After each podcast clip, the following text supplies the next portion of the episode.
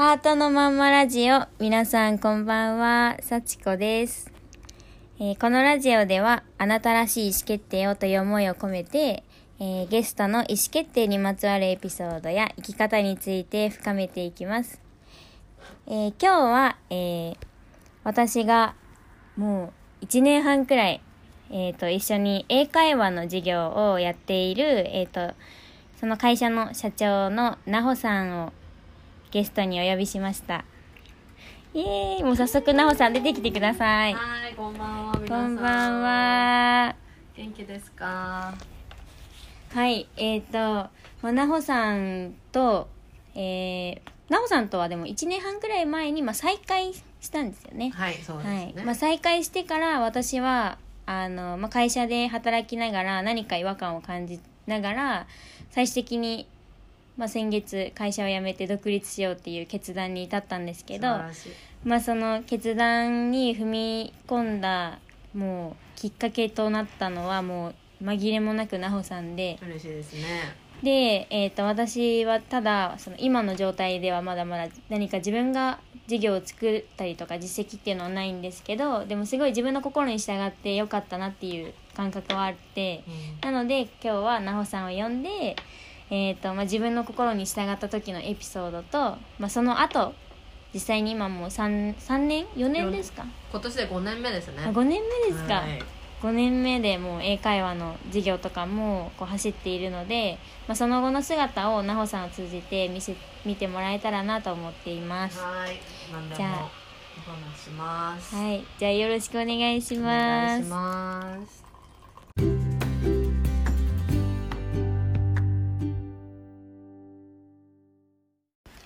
はいそれでは今日、えっと、奈穂さんに話してもらう意思決定のエピソードは、えー会社を辞めた時の辞めて独立することを決断した時のあのエピソードです。はい。はい。じゃあえっ、とまあそもそも、えっと、どんな会社に入ってたんでしたっけ？もともとは、えー海外旅行を作るっていう旅行制作の旅行商社ですうね。ん。えなんでそこに入ったんですか？なんかもともとは、え何でも話していいここ。はいいいですよ。もともとはね、私 HIS にめちゃくちゃ入りたくって。全国で聞こえちゃいます。大丈夫です。HIS にめっちゃ入りたくってそのうんなん。で HIS が良かったかっていうと、HIS の理念にすごい共感して、うん。その理念っていうのがあのなんかこううろ覚えで申し訳ないんだけどあの世界の人たちをつなげることで世界を平和にするツーリスト産業でありたいみたいなことを言うのね、うんうんなんかそういうなんか思いが私と一緒だと思ったから私 HIS にすごい入りたくて、うんうんうん。何度も受けたんだけどうん落ちて。はい。であ悔しいとは思ったけど、まあ、でも旅行業界で私はそう世界を平和にしていくっていうことに貢献していきたいなって思って旅行業を選んだの、うん。それは最初。はい。なんかあれですよね。もともとだからそういう夢とか希望とか持って入ってたけどこそうねなんかそのあの旅行業に入旅行のその会社員として勤めながらもなんかちょっといいろんな経緯があって独立した人に会うことがすごい1年目多くて。うんうんやっぱその目の輝きだとかそういうのをやっぱり会社に勤めてる人その自分の働いてた会社の人と独立してる人たちの目の輝きをすごい比べることが多かったのね。でなんかそういうじゃあ私はどっちの世界で生きていきたいんだっていうのはやっぱ1年目すごい考えてて。うんでもなんかその1年目の途中からなんかこうすごい楽すごい楽楽しくてなぬるま湯みたいな感じの1年目を送ったの最初は。うんでもその1月2年目に入る頃の1月から営業の部署が変わってうん。すごいもう本当にハードな部署に入れられちゃってっていうのがなんか大西さんは早く営業に出した方がいいっていう思いでなんか上の意向でなんか営業がバリバリ行われてるような部署に移動になったのよ。うん。でそれの部署の移動元で出会った、まあ、上司から、まあ、関西弁のすごいお姉ちゃん的な上司で、まあ、その人からのすごいやっぱ圧力とか、うん。なんかそういうなんて取引先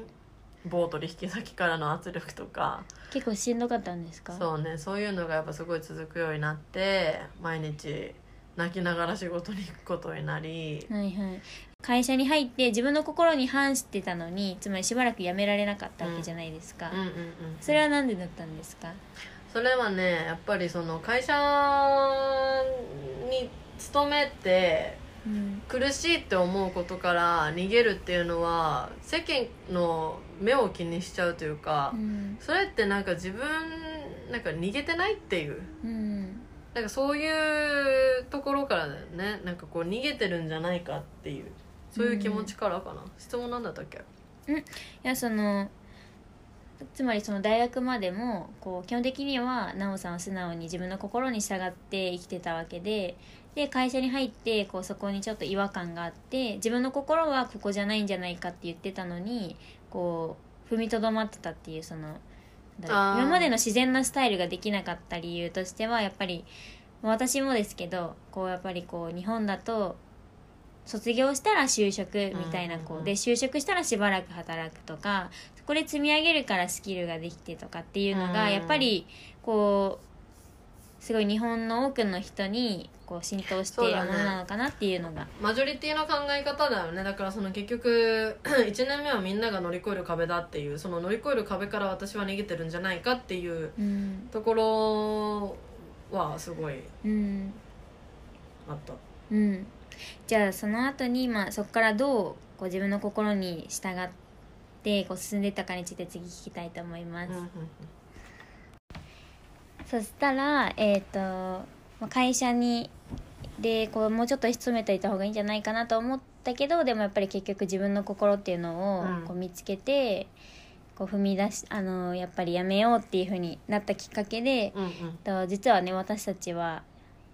何年前ですかねもう。4年前？5年前？2016年に行ったんじゃないかな。ですよね、うん。なのでもう4年前くらいに実はカンボジアの学校建設に一緒に行ってて、うん。まあ、そこで私たちも初めて出会ったんですけど、なんかそこがすごいあのきっかけになったっていうふうに、まあ、さっきもちょっとラジオする前にちょっといろいろ聞いてて、えそもそも奈穂さんってそのカンボジアにの学校建設どうやって見つけたんでしたっけ？ああそれはそれもそうあの1年目にいろんな独立してる人たちと集まったりとかする機会があってうん。で私ずっとか大学生の時からあの海外ボランティアしたいなってずっと思ってたんだけどあそうだったんですか？そうなんかそれだけはもう大学時代にできなかったことだったから、へーはい。絶対社会に出てから一回は海海外ボランティア行きたいっていうのを思っててそれを周りにすごい言,、う言ってたんだよね、海外ボランティアしたいんですよねって。でずっと言ってたらなんかその大し大将さんっていうあのあ大塩さん。そうそうそうそう。まあ大塩さんって普通にあの大塩さんですけど普通に働いてるねそうああのの男性の方です男性のねニックネームなんですけどその方と出会って、うん、えー、出会ったんですねそうそそんなところ。の人がつなげてくれたんだよね、俺行くよみたいな海外ボランティアって言って。でその時にさっちゃんを青学で見つけて、うん。なんてこの子はキラキラしながらボランティアのこと語ってるんだってなってあこんな一生懸命学生でやってる子いるんだって思ってそれに魅了されて、うん。どんどんどんどんドリリンドリームリンクっていうっていう団体だったんだけどそこに対して興味を持つようになって、うんあじゃあちょうど私がこうイベントをやるってタイミングでお塩さんにも出会そうってそうそうそうそれが一番い直近で行けるところでって感じだったんですねそうそうそうそういやだってこう私もその基本的に青学の子たちだったり私の友達の友達とかが来てくれるんじゃないかと思った中で すごいニコニコすごい楽しそうになんか聞いてくださったしなんかか最後声もかけてくれて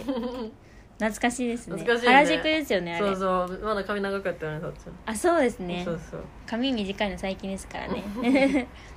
で実際にカンボジア行ってみてどうだったのかってところはそうねなんかそのその頃の私っていうのは本当に自分を見失ってて、うん。なんかもう大学時代ね牛角でバイトしてたんよね4年半、はい。でリーダーとかもしててホールでバイトしてたんだけど、うん。やっぱその笑顔が武器でやってきてたのこれまでずっと、うん。でやっぱお客さんにもなんか笑顔見れ野間さんの笑顔見れてなんか元気出たとかそういう言葉で私も元気になってたうん。時代があったからなんかだその会社入ってどんどん自分の笑顔が枯渇してきてるのが分かったの、うん。で毎日まあそれだけ接客やってたら分かりますもんね。そう笑顔が消えてるっていつの間にかなんか感じるようになって、うんでなんかもう毎日行く時に泣いたり血吐く夢見たりとかするようになってっていう時にカンボジアに行ってなんかやっぱそこで出会う子供たちとか、うん。来てるメンバーたちが自分の背を尽くしてなんか一生懸命なんか目の前の人のためにやってるっていう姿を見て生きるってこれだなってやっぱこう思い出したんだようね。ん。なんか誰かこういろんなドリームリンクってこう、まあ、一口1万円でこう寄付を集めてっていうのうん。うんうんですごい結構人数多いじゃないですか、うんうんうんなんか今もこう建設してた時のこう情景を思い浮かべた時にうん。こう浮かぶ人とかいますか？この人すごいうん。素敵だったゆうなみたいな。すけさんやねゆうすけさん。もそうやしゆうすけさんもゆうすけさんはあれですね。あのもう会社あ会社じゃないか働いてるとこ一回休んで3ヶ月丸々行ってた人ですよね。そうだからやっぱ会社、みんなだから私と同じ年もしくは年上の人たちで、うんそんな長期も休める人たちばっかりじゃないのうに、んなぜか長期でこうんこにいるってすごくないと思ったの、うんだからそその時点で自分の枠みんな超えてる人たちばっかりじゃんってなって、うんあこうやって自分を生きてる人たちってこんないっぱいいるんだってうん初めて気づいた場所だったんだよね、うんうんやっぱり夢をリンクさせるっていう団体だったし、みんなで夢を毎日語るっていうこともすごい良かったし、うん。ゆうすけさんの笑顔は忘れられないねなんかへー救ってくれた、そうだったんですか。うん。うん。みんなメンバー同士みんなでハグしてたしさうん。なんか自分をやっとなんか取り戻せた瞬間だったあの、うん。いつ3日間？4日間、あ3日間くらいでしそうたっけ？私すごい結構短かったんです有ね給が取れなかったから、うん多分行き帰りで4日で私もう帰ってきたその日に働いたもんね。え？朝に朝その日ですか？そう朝空港着いてそのまま会社行った。えどうでしたか？その日は。なんかすごいアドレナリン出てた。え？あなんかなんか大丈夫みたいな。カンボジアの子供たちがうん。一生懸命なんか机もガタガタ電気もない中勉強してるっていう姿をやっぱこう思い浮かべてたらなんか生きてるだけで幸せじゃんみたいな、うん。なんかすごいその日一生懸命頑張れた仕事。うん。うん。へえそうだね。だからその会社に戻ったけどでもやっぱりその、そこに来てるメンバーたちとかうん。子供たちを見てなんか生きるってこういうことだなっていうのに気づかされて自分がじゃあ本当に生きる貢献したいと思う世界って何なんだろうって考えるきっかけをくれたのはカンボジアだった。はいわかりました。とそしたらじゃあもうカンボジアに行ったことがえっ、と、まあ自分の心から貢献したいこととか何かなって見つけたくなったりとかであの生きてるだけでもこんそのすごく幸せなのに本当にここにいていいんだっけっていう本当に自分が心から自分の命を捧げたいものとかを見つけたいなって、まあ、思ったとは思うんですけど、うん。でそれでいざこう一歩踏み出すというかこうやめるって結構怖いし、でそこでその私にとっては私がその踏みとどまってた時の決定打になったのは私は奈穂さんなんですけど だから奈穂さんもなんかそういう人がいたっていう。そうだね、うん、それはなんかど誰だったんですか？それはね聞いてる皆さんがご存知かもしれないんですけどあのある著者さんで高橋歩さんっていう方がいるんだけど、うん。まあ、有名な本でいけば「ラブフリー」とか書いてる人なんだけどそういえばそこにも置いてませんか？置いてる「ラブね今フリー」奈穂さん家にいて収録してるんですけど もう見えますねすぐ。やっぱりなんか常にこの方はねこうワクワクに従って生きるっていうものをずっと歌ってて、うん。でたまたまそのカンボジアから帰ってきた3日後か2日後ぐらいにそのトークライブがあったんだよね高橋山さんの、うん。でその高橋山さんのトークライブに絶対行くと思ってその日もね残業があったんだけどうん。だからもう一番後ろの観客席で立ち見で見てたの、うんあもう席も埋まなってて。くって。そう。で立ちも後からだったしね。立ち見で見てて、うん。であゆめさんが「何かじゃあ質問ある人?」って言って「いやあ手挙げたんですかないと」と思ってそう手挙げて。そこで手挙げたんですそうね手挙げて、あゆめさんにうんカンボジアに行ってきて私はなんかそのじ本当のなんか生きるって意味だとか、うん。なんかその独立したいっていう欲だとか自分の命をちゃんと使えるような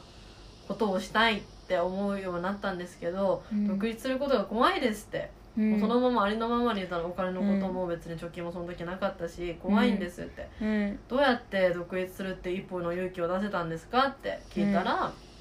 ゆむさんが「なおちゃん大丈夫だ俺ら日本に生きてる限り死ぬことはねえ」って言われて。うんタウンワーク開いてみろみたいなタウンワーク開いたらいくらだって職あるじゃねえかって言われて、うん。そういう夢や夢だとか使命を持って生きてる方がよっぽどかっこいいぜって言ってもらえて、うん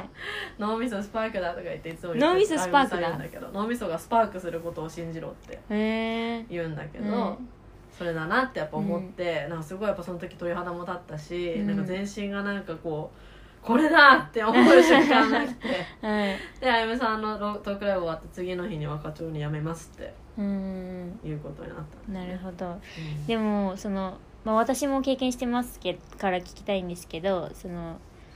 まあ、辞めますって言うじゃないですか。でも言った後プロセスあるじゃないですか仕事辞めるまでに、うんうんうんでそこでなんかこうそれこそ面談とか。あかるわかる。でなんかやっぱり「え本当にいいんだっけ?」みたいな。あったあった。だって私幹部の人にね忘れられない一言があって、うん。私辞めようと思うんですって。辞めて独立してなんか何か事業を立ち上げたいと思ってますって言ったら、うん。その幹部の人はね40代ぐらいの女性だったんだけど40か50ぐらいだったかな今のお西ちゃんは何の価値があるの？って言われたの。うん今のお西ちゃん価値あるの？って、うんそんな独立して会社立ち上げるなんてねって何年も何年もスキルを磨いてやってきた人たちがやるのよみたいな。うん。言われたことにすごいなんかこうなんかフラストレーションというか絶対この人見返すって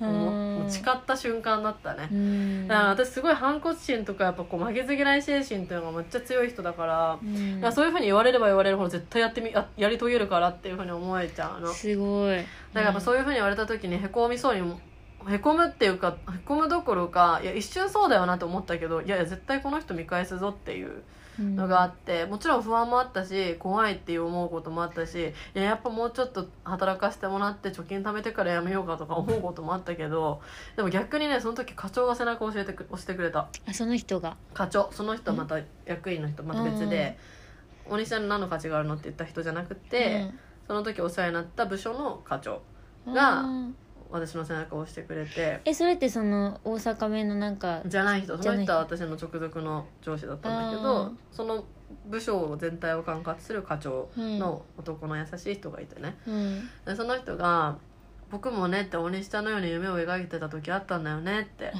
もう過去形なんですかそうフランス料理店をねって俺も頼もうとしてた時があったんだよねって、すごい大きい夢ですね。でもねやめちゃったんだよみたいな。うん。だから俺は今この仕事続けてるけど、うん。大西ちゃんならきっとこれ笑ってる未来笑ってると思うよみたいな、うん。俺が成し遂げられなかった夢もあるし大西ちゃん飛び立っていった方がいいよって言ってくれて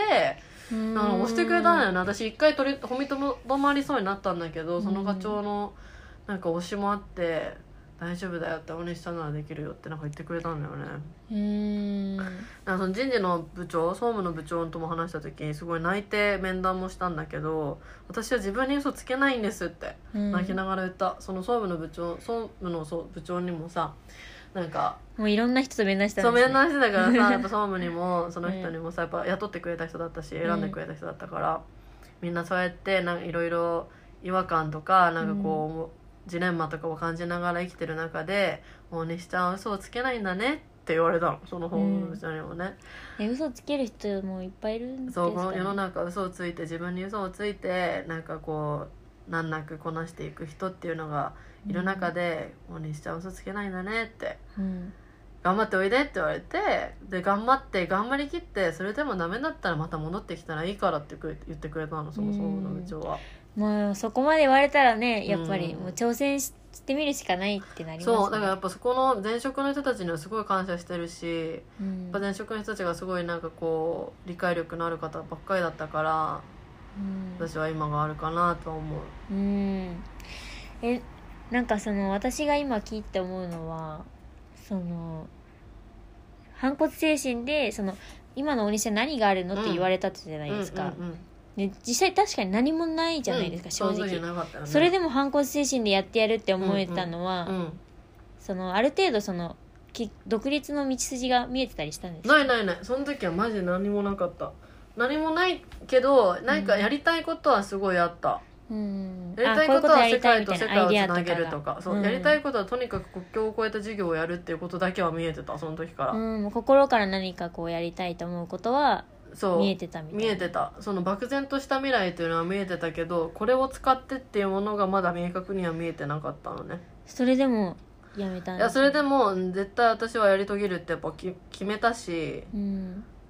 今ここの場所にとどまって心を失って笑顔も失っていく未来よりは確実にいい未来が待ってるっていうかいい未来にする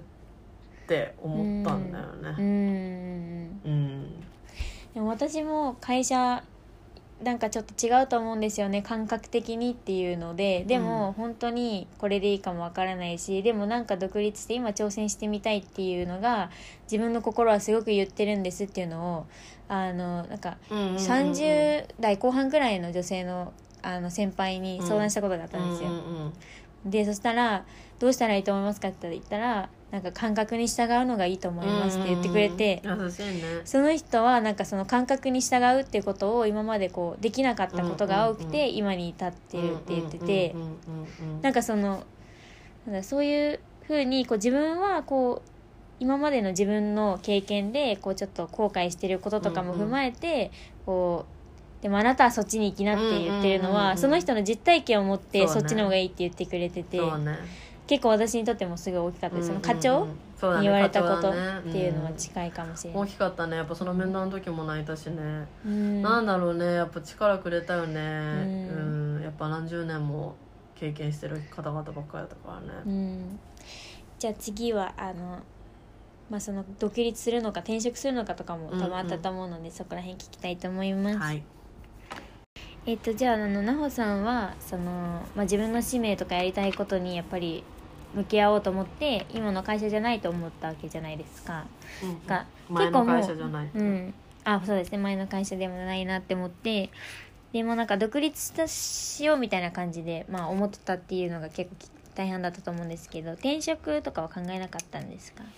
そう。で転職って考えた時に結局私が成し遂げたい未来っていうのはやっぱりそのカンボジアのボランティアの人たちを見ててうん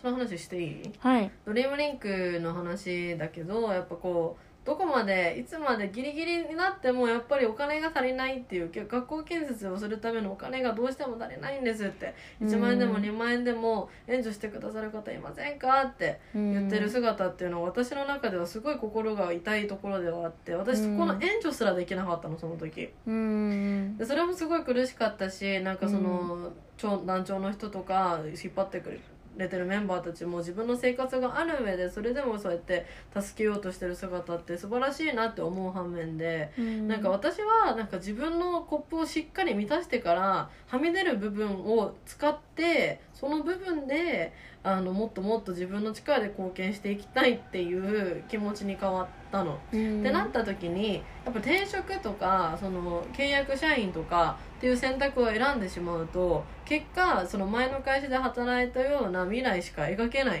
っていう未来が変わらないんだよね。うんっていうことに気づいてじゃあどうやったらその私が得たい未来そのちゃんと自分の力で自分のコップを満たしてうあのはみ出しはみ出る部分も使って貢献できていくかって考えた時にやっぱり自分で事業を起こしてうん事業を使って事業の利益を使って貢献していくことが近道なんじゃないかなっていうのがあって、うん。私は転職ってよりも自分でビジネスをするっていう考え方になったんだよね。えその会社に勤めたらこのその50代とか60代とかもっと上にならないと、うんコップから溢れ出る水っていうものができないっていうのをこう感感じた感じたのはどこでですか？それはねなんかやっぱりねリアルな話やっぱその上の人たちからも話聞いてたし、うん。やっぱそのじ私が得たいその生活というかうん。その生活ってよりも自分の得たいないといけない年収っていうのを算出したのよその学校を作るにも、うん。あのカンボジアバリとバリか。バリでカンボジバリで学校作作ったりとか、そうなんかそういう建設費用とか、うん。自分のゆ得たい豊かさっていうのをすごいリスト化したんだよね。うん。でした時にじゃあ自分のあった方がいい年収っていくらなんだろうって考えたことがあってうん。でその時にその自分の理想の年収にたどり着くのはもう本当に560代の幹部の人とかだったからってなった時につまり積み上げて得られる給料いくらかなみたいな。そうな生った時にそうそんなその数十年をかけて、うん。っていうのは私の人生では待てないってなったの、うん。待てないなら私は自分でできる限りのことを全部今やるって決めて早く自分のやりたい夢を成し遂げたいって思ったから、うん。転職とかどこかに勤めるっていうことをから卒業しようと思ったのかな、あとあれですかね奈穂さんはその1年目でありながらいろんな独立してる人にも会う機会があったからこそ、うんうんうん。そっちの道の存在もしてたりとか、うんうんうん。そっちでもこうそっちでそれこそコップから溢れ出る水でこう何かやってる人とかもいたんですか、なんかロールモデルとかはいたんですか？その頃のロールモデルはああそうねユダヤ人のあのメンターの人はいたね。あーめユダヤ人のメンター？そうユダヤの人ユダヤでビバリーヒルズに住んでるっていう人がいたの。ビバリーヒルズ？LA のね、はい。ロサンゼルスのビバリーヒルズっていうすごいうん。もう一等地というかすごい高級住宅地に住んでて、どはい。うん。で日本と行き来するっていう大富豪の方がいたんだけど、やっうんぱその人もやっぱり貢献活動ラブコントリビューションを歌ってる人でうん。やっぱ愛と貢献をの精神でいろんな人と接してたから、うん。ぱその人のなんかこうあり方とか生き様とかそういったものとかビジネスの考え方とかそういうのはその人から学んでたかな。えそういう人にどうやって出会う出会ったんですか？それはねフェイスブックでいろいろこうメッセージが来てたのね。メッセージ？メッセージが来てて、うん。あある人にね私のし、知人に来てて、その知人がなんか返事無視しててうん「もったいないやん」みたいな「この人面白そうやん」って言って私がもう一回その人調べて「えこの人面白い絶対に行こう」って言ってじ私から自分に私からその人に連絡して「会いたいです」っていろいろお話聞かせてくださいって言って会いに行ったのがきっかけ。えじゃあじゃあそのそもそもその知人と知り合ったのはどうしてですか？知人と知り合ったのはクルーズクルーズ？船前の会社のクルーズ船。うんあじゃあ普通に働いてる延長でそう。出会ったってことそうですか？そうそうそう。働いてる時のクルーズ船のお客さん。えー、じゃあこうこうもしかしたらずっと働き続けるかもしれなかった企業の働働いてる時に出会った人がまさかのそのそのユダヤのこうビジネスとかのいろんなことを教えてくれる人のし知り合いがあってそうそうつながりはそこで得たってこと。面白いですね。なんか再巡り合わせですかね。そうね。でもやっぱりいろんな人に会ってやっぱりロールモデルとかに出会えたり近くに入れれるってやっぱりそうだね。ロールモデルもそうだけどやっぱなんか自分のなりたい姿とかを自分で明確化しておくことだと思う。ん。うだからロールモデルも大事なんだけどやっぱり自分の中にしか答えはないから、うん。やっぱそことどういいかに時間をかけて向き合うかっていうところだと思っててうん。でやっぱそのロールモデルは自分でしかないけどうん。そういうなんだろうね。自分私結構大事にするのはうん。大学生とかの大学生の時から書いてる夢リストっていうのがあるんだけど、うん。その夢リストをたまに見返したりする今も、うん。でその夢リストが叶うためにどういう行動をしたらいいんだろうかとかそういうのはやっぱり考えたりはするしょっちゅえ夢リストっていうのは大学生からずっと同じ本使ってるんですか？ノート。ういろんな本をかいも持っててその本を分散してるんだけどうん。大学生の時はこれ社会人になってからはこれみたいなのがあって、えー、それを見返したりとかする、で夢が叶った時に線を引いてえー、日付と一緒に線書いてるよ、うん。えー、見たことなかったです。そうなんだ、ね、そうなん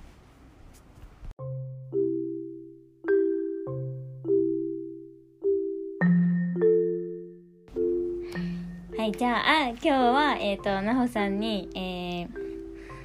会社を1年目で辞め辞めたんですよね。1年目の3月に、えっ、と辞めた時のあの、まあ、意思決定のエピソードについて聞かせてもらいました。ありがとうございます。ありがとうございました、はい、でわ私がそこで感じたのは、えー、と心に従って生きていればこう今いる自分の周りの異変に気づいてこう違和感とかに従っていろんなこうことに耳を澄ませられるようになるんだなっていうこと。っていうのもあの奈穂さんが本当に独立しようっていう決定打になったのってあの何でしたっけそのまあいろいろありますけど、うん。その独立して一個一個積み上げてみようって思ったのはそのユダヤのうん。人でこうビジネスを教えてくれたりっていうひいう人に出会ったのもあるじゃないですか。うんそうねそれだけでもないそうねそれだけでもなくてやっぱこう自分の自分で自分のテリトリーって広げていかないと自分の世界って広がっていかないから、うん。やっぱそのざ大学生の時もそうだったけど社会人になってもやっぱ1年目、会社員だから会社員の中のネットワークでしかつるまないじゃなくて、うん。外の人がどんなことしてるんだろうっていう興味を持って、うん。その子に足を運ぶことだよね。だからやっぱそういう自分の積極性じゃないけど、うん。自分で自分の世界を広げていくんだこの世界を生きてるのは自分だってやっぱそこに対する責任を持つっうん。ていうところが全ての始まりだと思うからうん。別にその会社に勤めてるからってとかじゃなくって、うん。会社に勤めてても会社で出会う人たちがどのこのその先にどうつながってるかを自分次第だからやっぱいろんな人とアクセスができるようになるっていう、うん。自分であるってことは自分の選択次第うん。かなるほど。うん。うん、でそのやっぱり心に従ってるからこそあの自分のこうやりたいこととかにも敏感になるしだからこそそのユダヤンの人にも会ったけどその人はもともと自分の友達でからの知り合いで、うん。その友達はどうやって出会ったかっていうともともとの前職の働いてる時にちょうどたまたまいたお客さんだったっていう本当にこう自分のこう耳を澄ませてかつ自分の人生に責任を取って会社にとらわれずいろいろな人に会う。かつ、まあ、だからこそ会社からつながった出会いとかでも案外大きなきっかけにになったりするんだなっていうのがすごい、まあ、今奈穂さんに私もねすごいいろんな人に会った方がいいって言われててでもなんかそれってすごい今すごい納得しました。そう自分の世界を広げていくのは自分次第だし、ん。人との出会いで自分の価値観や考え方っていくらでも広がるから、うん。自分一人の殻の中にこもるんじゃなくて殻を破っていくのも自分次第。うん。自分一人だけだったら自分の考え方ばっかりで埋め尽くされちゃうから、うん。あ世の中こんな考え方もあるんだこうやって自分の夢を広げてるんだって人たちっていっぱいいるから、うんその人たちとやっぱりいっぱい関わっていくことっていうのは最初のうちは特に必要。分かっていくだんだんそれを積み重ねていくにた積み重ねていくと、あこういう人たちもいるなああいう人たちもいるな自分の色はこっちだなって自分で判断ができるようになっていくから、うん。やっぱその母数が足りてないとその判断ができない。うん。だから母数を積み上げていくことっていうのも最初のうちはすごい私はやってよかったなって思う。うん。はいありがとうございます、はい、そしたらあのちょっとまた次のラジオとかで、はい。えーとまあ、独立、まあ、しましたで飛び出しましたはいいですけどその後どうなったのっていうところ。やっぱり奈穂さんは今もう4年5年目になる英会話の。ね。うん。そうですね。あと1週間後ぐらいですよ奈穂さん。忘れてませんか？忘れてませんよ、はい、5年目くらいになるになる授業をやっているっていうところでまたなん、えー、と1年目とか2年目とかの苦労とかどうやって乗り越えたかとかをラジオで聞かせてください。はい独立してその後もねいろんな壁が待ち受けてるんですけどその壁も意外と身近だったりするしう、ん、えーそうです意外とその壁は難しくはない。みんな乗り越えられる壁だったりするから、はい。それをどう乗り越えてきたかっていうのははこう置きたいい、いやちょっとワクワクしますね。私もなんか不安でいっぱいですけどなんか、うん、私にとってはすごい奈穂さんは奈穂さんだって思ったっていうところもああるので。りがとうございます。はい、はい。じゃあまたラジオでお願いします。はい皆さんありがとうございました。はい、じゃあ皆さんありがとうございました。はい。またね